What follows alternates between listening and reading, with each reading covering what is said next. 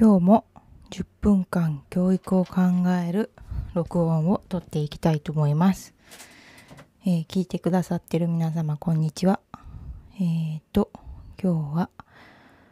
お昼の12時半前ぐらいに撮っております。今ずっと部屋の片付けをしていたのですがそうだ寝てる間にそう長女1歳10ヶ月の長女が寝てる間に撮っておかなければ多分夜みんなが寝るまで撮れないと思ったので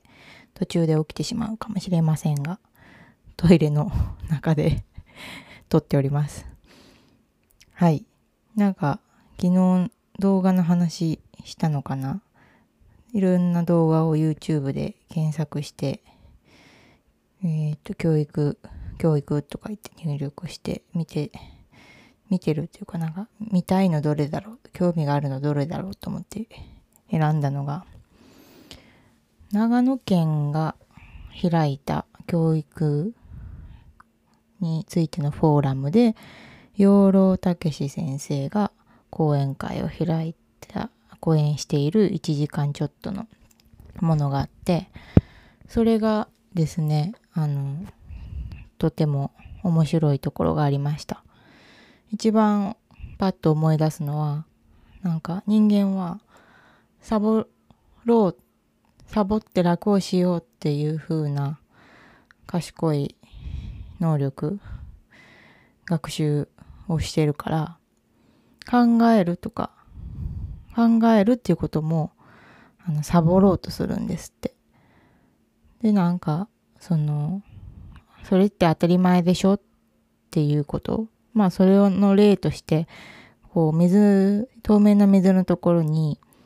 何かのインクをポタって一滴垂らすとそのインクって消えてなくなるように見えますよね。でそれがなんで消えて見えるようになるんですかって学生に聞いたら「えそれはそういうもんだからでしょ」って言った子がいたみたいででそれって考えるっていうことをえーっと放棄してるというかサボっている考えるっていう作業をやらないことで自分を楽にするためにするっていう技術っていうのかな。そういう技が人間にはあってで考えないです。済まそうとしている。そういうものだから当たり前だからっていうこと。それってすごくそのインクの問題っていうかインクは全然問題じゃないのかもしれないけどその例からすごくあの大きいものにまであるなっていうのがあって学校もなんか2ブロックは禁止とか体操服持ってくるの忘れたから体育は見学とかなんか当たり前のルールみたいなのをその担任の先生が何か教育方針を持ってこれっていう風にしているのではなくて学校ってそういうもんでしょって言って決まっているルールがたくさんあるなと思って。でおそらく社会もそういうものが溢れているなとね皆さん思っているんじゃないでしょうか。あの誰に語っているんでしょうか私は。えっ、ー、とそう。で養老先生の話す言葉が面白いなと思っていろいろ養老先生関係で見ていますけどあの次男は今森の幼稚園系の幼稚園の年中さんをししていましてその養老先生は森の幼稚園の考え方というか育て方子供の育て方っていうのを推奨しているような姿勢をとっているなっていう発言が何度も見られて、まあ、小学校4年生ぐらいまで子供は脳を駆け回っていりゃいいんだっていう風な考え方なんですね。それで、まあ、勉強その無理やりあの机に縛り付けて一生懸命覚えさせるようなことっていうのはすごくそのその中学というかえー、小学校高学年から中学校になればふわっとわかるようなことを小さい頃からうんと時間をかけて学ばしていくっていうことに彼はあまりいいよしとは言っていなくてとりあえず体が資本だからの駆けずり回って体基本の体力をつけたりとかっていうことを推奨していてで通学路はみんな30分以上通学には30分以上片道かかったらいいっていう風に言っていてうち今引っ越す前は小学校まで10分かかんないかな。5分ぐらいで学校に行けちゃうんですね。で次の引っ越し先は30分かかるんですね。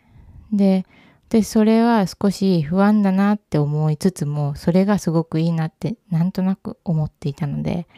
養老先生がなんかその学区域をみんなわざと家から30分以上の場所から通うようにっていう風なことを提言じゃないけど言うこう結構声を大にして言っていた時期があったみたいでそれそれはなんか面白いというかその時間の学びって大きいのかもしれないって思いました。というのも私は小学校を転校転校で4回4個4つ違う小学校に行っていまして東京が2カ所と愛知県が2カ所行っていましたその中で愛知県の小学校の時は、えー、何ヶ月2学期、2学期3学期だけだったかなしか通わなかった小学校ですけど、家から30分かかっていました。で、その道のりっていうのは結構道路沿いだったりしたんですけど、うん、なんかこう、楽しいというか、歩道橋を渡って、何、スキップして渡ってたのか、給食袋に入ってた橋がポンって飛んでって下の道路にガシャンってなって車にバーンってあの橋が引かれてたこととか覚えてる。しこう旗振りの危ない場所には旗振りのおじちゃんおばちゃんが立ってたなとか。この学校までの道のりの光景っていうのは未だにこううっすら残っていて。なんかうんとその後、東京の学校は本当学校まで5分の道のりで、それも覚えてはいますね。で、なんか通勤途中の大人と、こう、言葉を発せずに 競争したり、なんか最初すごい早歩きの大人にわって抜かれて、もっと早く歩いてその人を抜いたら、はぁってなったらまた抜かれてみたいな、そんなことしてたりとか。通学してる間のそのぼーっとしてる時間って、ぼーっとしてるって、その、言葉のごとくぼーじゃなくて、いろいろ考えたり、思い出したり、ひらめいたり感じたり、うん、もちろんいい運動になる、体力がつくっていうのもあるし、だけどなんかこう、なんでもない時間で、その時間はすごく絶対に必要なものだなっていうふうに思います。なんかコロナで通勤がなくなったり、会議とか人と会うにもズームとかオンラインとかで会うと、そこへ向かっていくっていう移動の時間がなくなったと思うんですけど、それってある意味とっても便利だったりするように見えたけど、実はその時間ってとても大切だったなって。行く時はあ本読んだりしたりするかもしれないけどその通勤とかそこへ向かう時にその向かう目的地で何をするのかとか何を話そうかとか全く違うことをしてたりとか。でそのことが終わって帰る家に帰る帰路っていうのはそのあったことを振り返りを別にレポートにまとめるわけじゃないけど、ああ、あの時ああ言えばよかったなとか、あの人がああ言ってたのって、どれほどそこにその人の真意が乗っかってるんだろうとかなんか私はネチネチネチネチといろいろ考えるタイプなので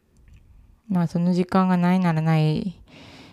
でどうなんのかな？ネチネチしてる時はなんか考えすぎだよとか人に言われるけどやっぱ自己肯定感を高めるにはそういう自分も良しとしていたいなと思いました。はい。引き続き、えー、養老先生の動画を見たり、あとはまた彼の本、なんだかな、バカの壁を昔読んだかな？また本をちょっと読んでみようかなというふうに思います。今日はこれから長女が起きたら図書館に本を返しつつ、図書館に置いてある養老先生の本を借りようかなと思います。はい。それでは、また明日、皆さん良い一日をお過ごしください。さよなら。